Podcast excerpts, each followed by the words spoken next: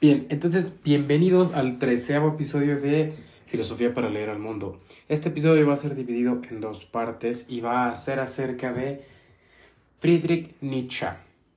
Em, con él empecé a leer yo temas de filosofía. Me parece que el primer librito que leí fue El Anticristo. Probablemente si tuviera que empezar a leer de, de, filosofía de nuevo lo haría en un orden diferente, pero bueno, desde ahí pues eh, toma una perspectiva diferente sus textos, o sea, retrospectiva. Pero bueno, Friedrich Wilhelm o Wilhelm Nietzsche. Él es considerado como uno de los grandes filósofos de toda la historia, probablemente de los más reconocidos o de los que en algún momento de tu vida por alguna razón has escuchado hablar de él, indirecta o directamente. ¿Pero por qué? ¿Qué hace eh, que las ideas de Nietzsche sean o fueran tan trascendentales? Bueno, y sigan siendo porque pues sigue siendo discutido hoy día. Y también, ¿de qué habla? ¿Cuál es, eh, si pudiéramos hablar de una idea general, cuál sería la de él o cuál fue? Y bueno, quizás una de las bases para que su filosofía o el conjunto de las ideas que forman su pensamiento sea hoy en día recordado y estudiado es que su crítica, su pensamiento en general, surge eh, de la base de un ataque feroz a las bases de lo que en esos entonces se consideraba en el siglo XIX o a lo que se entendía como la cultura occidental. Y vamos a ir explicando qué es eso, ¿no?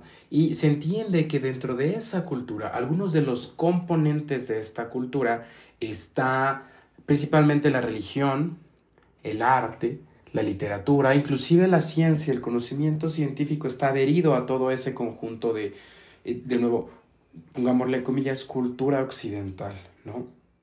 Y bueno, ¿cómo es que cada uno de estos factores fueron criticados por Nietzsche? ¿De dónde surge esta crítica? Sí, dijimos que critica las bases, pero ¿de dónde viene? ¿Por qué criticaría yo esto? ¿Y por qué esa crítica, de nuevo, si, si como yo lo hice al, al empezar a leer filosofía, nosotros vemos en retrospectiva a esos años del siglo XIX, ¿por qué es que si era necesaria esa crítica, porque pensamos que debía de pasar, no sé si por un personaje como Nietzsche, pero que sí debía de suceder. Entonces, eso es lo que intentaremos alrededor de este primer episodio contestar en parte. Bien, entonces tenemos que el primer estadio o la primera parte de este, el primer tema de este episodio o de este primer episodio es la cultura occidental y el hombre. Esto que, que vamos a definirlo un poquito, ¿vale? Entonces, vamos a pensar, ¿cuál era esta, el estado del hombre, de la humanidad, pues del hombre y la mujer, durante el siglo XIX? ¿Qué dictaba la vida de los hombres por aquellos tiempos? Es decir, ¿de dónde venía esto que ahora nosotros entendemos por un sentido, que nosotros entendemos por un propósito vital? ¿Cómo era en esos entonces? Lo primero que puede venir a la cabeza o algo que resuena si nos vamos un siglo, dos siglos, tres siglos atrás, inclusive más, entre más atrás, pues más resuena, es la religión, particularmente la religión cristiana. Esta se había estado expandiendo desde antes, mucho, mucho antes del siglo XIX, en toda Europa y en el mundo. Y entre muchas otras cosas, parte de lo que puede ofrecer o ofrecía la religión cristiana es respuesta. Respuestas, conjuntos de afirmaciones que nos hacen entender que las cosas ya están resueltas, que una persona, un ente o un conjunto de individuos ya pensó y ya no hay que nosotros eh, eh, esforzarnos en ese sentido. Es decir, ya están resueltas las condiciones o las preguntas más fundamentales para nuestra existencia y lo único que nosotros tenemos que hacer es adaptarnos, es adaptarnos a estas respuestas o a esto que ellos proponen, ¿no?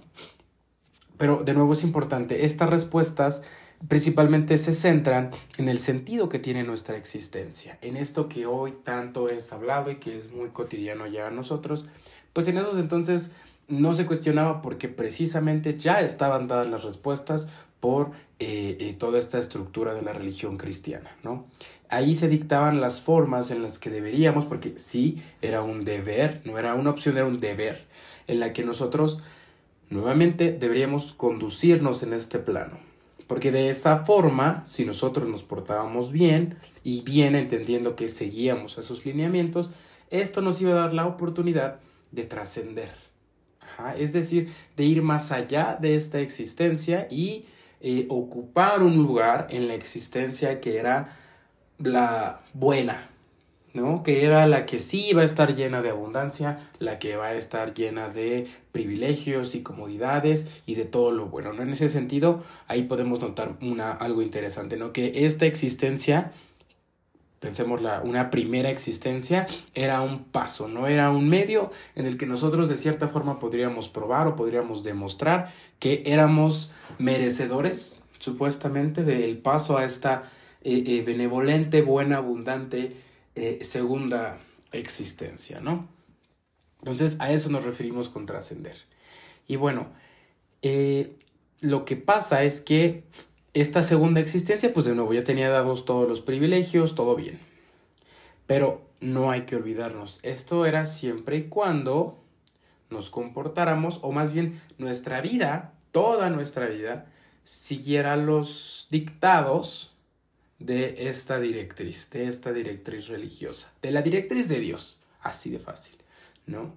Entonces, también se nos decía que todos aquí, absolutamente todos, lo interesante también es que creas o no creas en Dios, tú ya tienes un propósito, ya tienes un sentido de la existencia. Y este te era dado inclusive antes de que tú nacieras, o sea, eso es bastante curioso. Si lo pensamos en términos un poquito contemporáneos, en esos entonces pudiéramos haber dicho que ahí la esencia precedía a la existencia, porque tú ya tenías un camino, o sea, quisieras o no ya, había algo para ti, ¿no? ¿Y quién daba esa asignación? ¿Quién hacía ese, o sea, quién escogía qué me tocaba a mí, qué te tocaba a ti? Pues bueno, obviamente Dios. Dios era quien elegía. ¿Y cómo nos comunicamos con Dios o cómo es que sus divinos mensajes llegaban? A nosotros o podían llegar a nosotros pues a través de la iglesia, de la estructura y este ente eclesiástico, ¿no? Todo lo que conforma la iglesia. Entonces, Dios tenía un propósito y se lo comunicaba a la iglesia, la iglesia pues nos lo comunicaba a nosotros y todos vivíamos felices, ¿no? Entonces, eh, todas estas cosas, hoy día decirlas, pues obviamente pueden traer un montón de cuestionamientos, un montón de reacciones, porque justo nosotros ya estamos lejísimos, en teoría, no tanto como pudiéramos pensar, pero sí estamos lejos de todas esas ideas. Si alguien viene y nos dice que Dios, que esto, que lo otro, probablemente, bueno, también depende mucho, pero lo más probable es que al menos cuestionemos una de las tantas cosas que nos dice si hablamos de Dios, ¿no?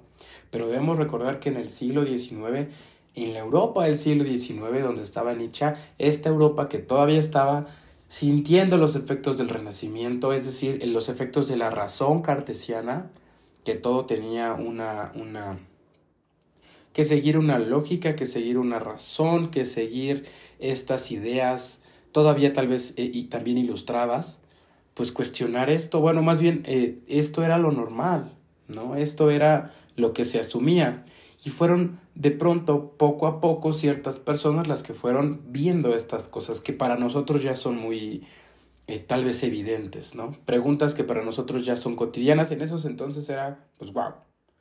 Bueno, ¿no? Entonces, bien, decimos estas formas de vivir, de acuerdo a lo que nos dice la tradición cristiana, pues era la forma de vivir, la forma de existir, no había más.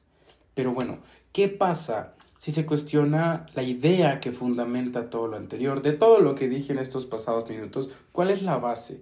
¿Quién o qué es lo que se encuentra en la base de todo esto? Pues Dios. ¿Y qué pasa si se cuestiona la idea de Dios? Entonces, todo lo demás, ¿cómo queda? Pues se queda tambaleando. Esa estructura de pensamiento que construimos a través o a, a raíz de la idea de Dios se tambalea y rápido se puede caer que básicamente fue lo que pasó. Ojo, también es, es importante mencionar que no fue Nietzsche únicamente quien cuestionó, más bien atrás de él ya había varios cuestionamientos, pero pues de, de pronto él eh, pues llega y, y, hace un ataque impresionante, justo en, uno, en este libro que comentaba que es el anticristo, y en otros que vamos a ir mencionando que son el conjunto de toda su obra, no nada más esto. O sea, vamos a ver que alrededor de toda su obra es un ataque constante. Después de la religión ataca la cultura, después ataca el arte, después ataca al, al hombre alemán, porque pues hay que recordar que era alemán, y ahí es cuando propone su superhombre, y bueno, todo esto, ¿no? Entonces, bueno, eh, se cuestiona la idea de Dios, Nietzsche nos dice que él es una ficción, ¿y qué pasa después, no? Bueno, eh, usualmente se dice que Nietzsche es un filósofo que hace filosofía a martillazos.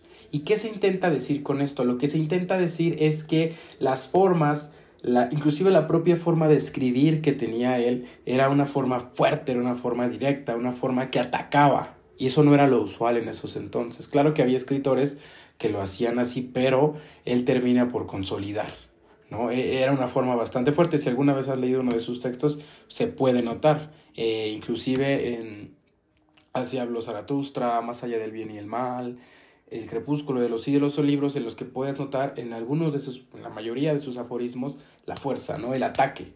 No es un cuestionamiento a veces, sino más bien es un ataque. Entonces, a esto se refiere.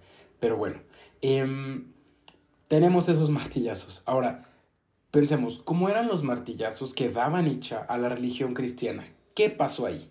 Bien, Ahora, una de las primeras ideas que él cuestionó fue, ¿por qué la religión cristiana plantea que la forma de vida básicamente es una forma de esclavitud? de pasividad.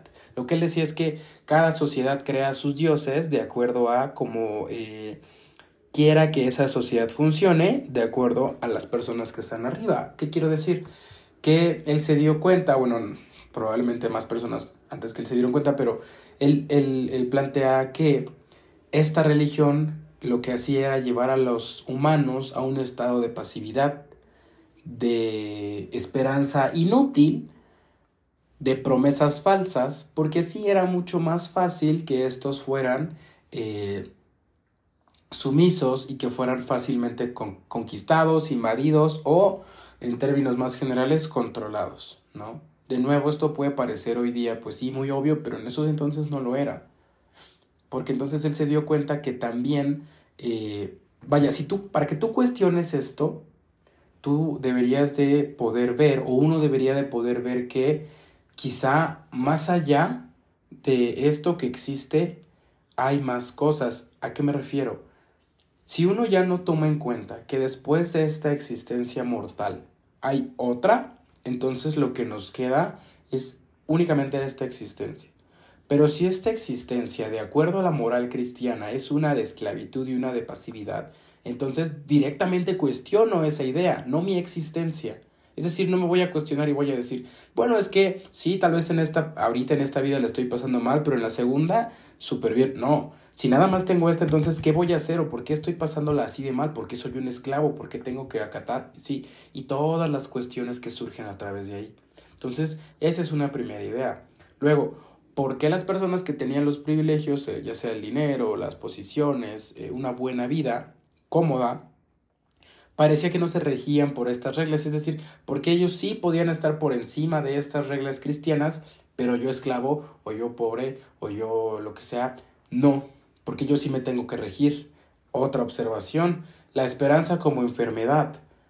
¿Por qué? Pues como lo decíamos en un punto anterior, porque la esperanza lo que hacía con el hombre, o lo que inclusive hoy puede hacer con el hombre, es darle una, darle un falso porqué. ¿A qué me refiero? Un falso porqué es, por ejemplo, la vida después de la muerte. Yo aquí no estoy diciendo si existe o no, yo más bien aquí estoy tratando de guiarme por lo que cuestionaba Nietzsche. Si ya no existe esta vida después de la muerte, entonces la esperanza que me brinda esta vida es falsa. El por qué tengo que yo resistir a esta existencia miserable desaparece. Entonces, si yo me aferro a esa enfermedad, perdón, si yo me aferro a esa esperanza, se convierte en una enfermedad, porque entonces me ata a la miseria que estoy viviendo, porque no la estoy cuestionando. A eso se refería. Ahora, también muy importante, se entendía que Dios era una figura eterna, que no podía morir, pero entonces, si pensamos en lo siguiente ahora, si Dios es algo que se creó por el hombre y el hombre puede morir, entonces Dios muere. Ahí está, ¿no? Y si Él muere, es porque no hay ninguna razón para la que yo o por la que yo siga creyendo en Él. para que yo siga construyendo esa ficción. Ahí es cuando Dios muere. Por eso es que literalmente lo que él hace es que apuntala y destruye las bases de esta ideología. ¿no? Bueno, de nuevo, en conjunto con las ideas de otros pensadores europeos. ¿no? Y bueno, esto es fundamental porque cuestionar la idea de Dios o al cuestionar a la figura de Dios, se está cuestionando de manera completa la forma en que en esos entonces se vivía, es decir, la forma, la moral, ¿no? Y entonces, posterior a la crítica a Dios, posterior a la crítica a la moral, surge de manera natural la siguiente pregunta. Si lo que yo entendía por moral no existe, si lo que yo entendía por moral es falso, entonces también lo que yo entendía por bueno o lo que yo entendía por malo es falso. Entonces, ¿qué queda? ¿Sí? Y bueno, para pasar a la siguiente sección, justo quedémonos con la siguiente cita. Es una cita de, Nietzsche. Dice algo así. Nadie puede construirte el puente para que tú puedas atravesar el flujo o el río de la vida. Ese te lo tienes que construir tú mismo. De pronto es una traducción que no ayuda mucho, pero la idea es esta frase o esta cita encapsula lo que estamos diciendo. Al final, si yo me quito la idea de Dios, si yo me quito la idea de moral, si yo me quito la idea de bueno o malo, entonces de pronto lo que estoy haciendo es quitarme de la cabeza los, las ideas que pueden o no ser, bueno, más bien que pueden, que son colectivas. Y estoy regresando a lo individuo, a mí, a mi ser. Y es ese ser el que debería, en esencia, de acuerdo con Nietzsche, dictar el camino o este puente por el que yo voy a atravesar la vida. Ya no Dios, porque no existe, ya no la religión, porque es una falsedad, ya no la comunidad, ya no nadie, nadie, yo mismo. Esta es podríamos pensarlo, una de las bases de este cuestionamiento a la idea de Dios. Terminar este primer episodio tenemos lo siguiente. Ya superamos a Dios. Ya no hay. Entonces, ¿qué queda? Queda el hombre. ¿Vale? Y bueno, ya dejamos atrás esta idea de este ente místico. Ya no existe Dios. Ya está muerto Dios. Entonces, ¿qué pasa con la humanidad? ¿Qué pasa con el hombre? Y de nuevo, vamos a tratar de situarnos y ser muy puntuales en este punto de la existencia humana. Ya no queda Dios. ¿Qué, ¿Qué implicaciones podría tener que ya no haya Dios? Bueno, entre muchas, las siguientes. Si Dios muere, con él también se van las ideas de moralidad, como ya lo habíamos dicho. Es decir, distinciones entre lo que es bueno y malo se van. Y debemos recordar que en la mayor parte de la existencia, hasta antes de ese punto, que surgiera todo este cuestionamiento, estas distinciones entre bondad, maldad, bueno, malo, moralidad, eran lo que de cierta manera le daban estructura a la vida. Porque de pronto si llegaba un momento en el que yo no sabía qué hacer, en el que yo no sabía cuál era una acción correcta, eh, pues me regía por estas ideas de moral cristiana. Inclusive las propias, lo que plantea Kant con su imperativo categórico, ¿no? Eh, es, una suerte de, estructura que le da un camino a mi vida. Porque ya, tal vez yo no sepa qué hacer, pero sí me puedo regir o pensar un poquito arriba de mí, un poquito encima de mí. Bueno, vale, yo no sé, pero está esta, esta moral que existe y según esta moral yo debo de tomar esta acción y voy, voy y la hago y ya está, ¿no? Pero entonces, si se va a Dios, esa moral también pues se va con Él. Entonces, ahora, ¿cómo voy a conducir mi existencia? Luego, con base en lo anterior, se pierde, justo, se pierde el propósito de la existencia, porque ya no hay una segunda, eh, bueno, al ya no haber una segunda vida, esta que se nos prometía, esa que se supondría estaría llena de privilegios y abundancia, eso se esfuma. ¿Y qué nos queda? Únicamente nos quedamos con la existencia que poseemos en estos momentos. La pregunta importante es, ¿qué vamos a hacer con esta existencia? ¿Cómo la vamos a llevar? Si ya no hay estas reglas, ¿qué hacemos? ¿Qué hago con mi vida ahora que es mía? Completamente mía, ¿no? Y bueno, al perder la idea de Dios, se pierde una, si no es que quizá de las más importantes directrices que llevaban la vida de todos los hombres y mujeres y bueno, humanidad hasta ese entonces. Por eso es que se suele decir que después de que Dios muere, la humanidad se queda huérfana. ¿Por qué? Pues justo porque ya no hay quien dicte los comportamientos, ya no hay esta moral. De hecho, el propio Nietzsche cuando escribe este, esta, esta famosísima cita de que, bueno, este famosísimo eh, texto de que o esta parte de texto que Dios ha muerto, pues él mismo también se da cuenta y puede pensar en las consecuencias, porque es una implicación enorme. O sea, no solo se nos quita a Dios, se nos quitó prácticamente todo de lo que eh, entendíamos hasta ahora. O lo que en esos entonces entendía como humanidad, como moralidad, cómo conducirnos, ¿no? Entonces, como podemos ver, el hecho de que Dios haya muerto es, es muchísimo más profundo su impacto que la cuestión eclesiástica o religiosa. O sea, eso desde hace mucho tiempo en el podcast, desde hace ya muchos minutos, que no hemos hablado de iglesia ni de, ni de, ni de esta estructura eclesiástica, pero no hemos dejado de hablar de Dios. Ahí está algo interesante, ¿no? Pero bueno, en esencia, de todo lo que hemos estado hablando ahorita es de una cuestión existencial. De una cuestión existencial y es bien interesante porque eh, otra persona de la que también ya hablamos en el podcast de Soren Kierkegaard, habla de Dios y de la existencia. Sin embargo, Kierkegaard propone, como lo comentamos en su entonces, una salida, por decirlo así, religiosa. Es decir, él, aun siendo existencialista, nunca deja de creer en Dios. No cuestiona a Dios, cuestiona la forma en que se practica la creencia en Dios. Donde él vivía, me parece que en Viena, cuando él estaba escribiendo sus trabajos, ¿no? En cambio, vemos que en Nietzsche para que haya un existencialismo, forzosamente ya no debe de existir un Dios. ¿Por qué? Porque es hasta que dejamos de pensar en que hay un dado para, es decir, un, un, propósito dado para nosotros. Es hasta que dejamos de pensar que todo en nuestra existencia ya está determinado. Cuando esas ideas desaparecen, entonces hasta e, en esos momentos podemos reconocernos como hombres, como sujetos pensantes que son los únicos que eh, son responsables de su existencia. Bueno, y aquí yo ya me salté hasta Jean-Paul Sartre, que también hicimos un episodio de él. Pero pues vean, aquí podemos ver exactamente cómo se ligan todas estas ideas, las de Albert Camus, de Sartre y ahora de Nietzsche. Podemos ver cómo se ligan. Mientras Nietzsche nos dice, oye, ya no hay Dios, entonces ahora sí yo puedo pensar en el sentido que tiene mi existencia, pues posteriormente avanzamos un par de años más mitad de siglo, ya estamos en 1950, bueno, él muere en 1900, Nietzsche, y pasamos a 1950, ya estamos hablando de Albert y de, y de Jean Paul. Entonces, ¿qué pasa ahí? Ahí ya tenemos... Eh, Camus con su absurdismo dice, bueno, vale, nosotros tenemos esta existencia que es nuestra, la tenemos en nuestras manos, ¿qué hacemos con ella? Me doy cuenta que busco un sentido en el universo, a este no le importa, es indiferente, pero yo puedo hacerme responsable de mi vida. Y es ahí donde también tenemos a Sartre, ¿no? Que dice, sí, claro, es mi existencia, no hay ningún sentido dado, pero yo se lo doy, ¿no? Entonces, viene desde acá, viene desde que nos quedamos sin Dios que nos quedamos, pensémoslo así, sin ese papá, sin esa mamá, que es que nos podemos hacer cargo de nuestra propia existencia. Y también, pues bueno, eh, pues las preguntas más básicas, ¿no? Ya no hay nada atrás ni adelante de nosotros.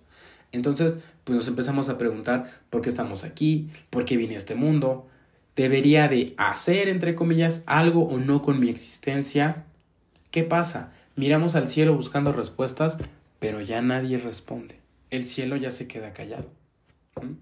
Y bueno, ahora el hombre toma... ¿Qué pasa? O sea, todo lo que hemos estado hablando, ¿qué implica? Que ahora el hombre es el que está en la centralidad. ¿Por qué? Pues porque ya no hay otra cosa. Ya no hay un Dios, ya no hay esta vida después de la muerte, esta supuesta existencia segunda, que esto, que lo otro. Ya no existe. Entonces, nosotros quedamos en la centralidad. Es posteriormente después por eso que Foucault, otro filósofo francés, habla ya no de un hombre, sino de un sujeto. Pero bueno, eso viene ya entrado el siglo pasado, el siglo XX, ¿no? Pero bueno, ¿qué pasa? ¿Cómo es ¿Cómo entonces es que a partir de este punto deberíamos de conducir nuestra existencia? Si yo no hay una directriz marcada, eh, justo, ¿habrá algún eje, alguna directriz que pueda sustituir a Dios? ¿No? Nosotros lo podemos observar, eh, de pronto ya no hay la idea de Dios, pero eso no deja de, eso no ha dejado o no ha impedido que existan ídolos. No. Esta religiosidad con la que se siguen ciertas prácticas que no tienen nada que ver con Dios, pues muestran ese dejo, que como humanidad nuestra existencia colectiva había dependido enormemente de esa idea. ¿Cuánto tiempo llevamos sin Dios? Aproximadamente un siglo supongamos que dos o un siglo y medio. es muy poco tiempo. Entonces todas estas prácticas, todo esto que tenemos arraigado, que está tan arraigado en la cultura más allá de Europa, no tenemos que pensar hasta Europa, porque bueno, este señor era alemán y todo padre y su alemán y lo que sea, pero podemos pensarlos en términos de también Latinoamérica. Latinoamérica, ¿qué, qué pasó antes de que llegara la, la, la conquista española? Estábamos llenos de dioses. O sea, no es un tema eh, geográfico, es un tema que como humanidad hemos compartido a través de la historia. Estamos llenos de dioses y todos estos dioses uno a uno fueron cayendo. ¿Cómo es entonces que esperamos saber qué vamos a hacer de nuestra vida si tiene tan poquito que nos quedamos huérfanos? O sea, es un tema bien profundo, no, no pasa de largo que no haya Dios, ¿ya? Y bueno, y con esto, con estas preguntas, eh, es que vamos a dar pie al segundo, a la segunda parte de este episodio, porque si ya, ya no tenemos Dios, entonces ahora sí queda responder. Vamos a ver qué propone Nietzsche para hacer con la existencia. De pronto por ahí nos podemos encontrar el nihilismo y particularmente hablando del hombre, pues con su idea de superhombre. Pero bueno, para cortar aquí este episodio, nos quedamos con eh, la siguiente cita de él. Un pensamiento, tan solo una posibilidad puede hacernos pedazos y transformarnos.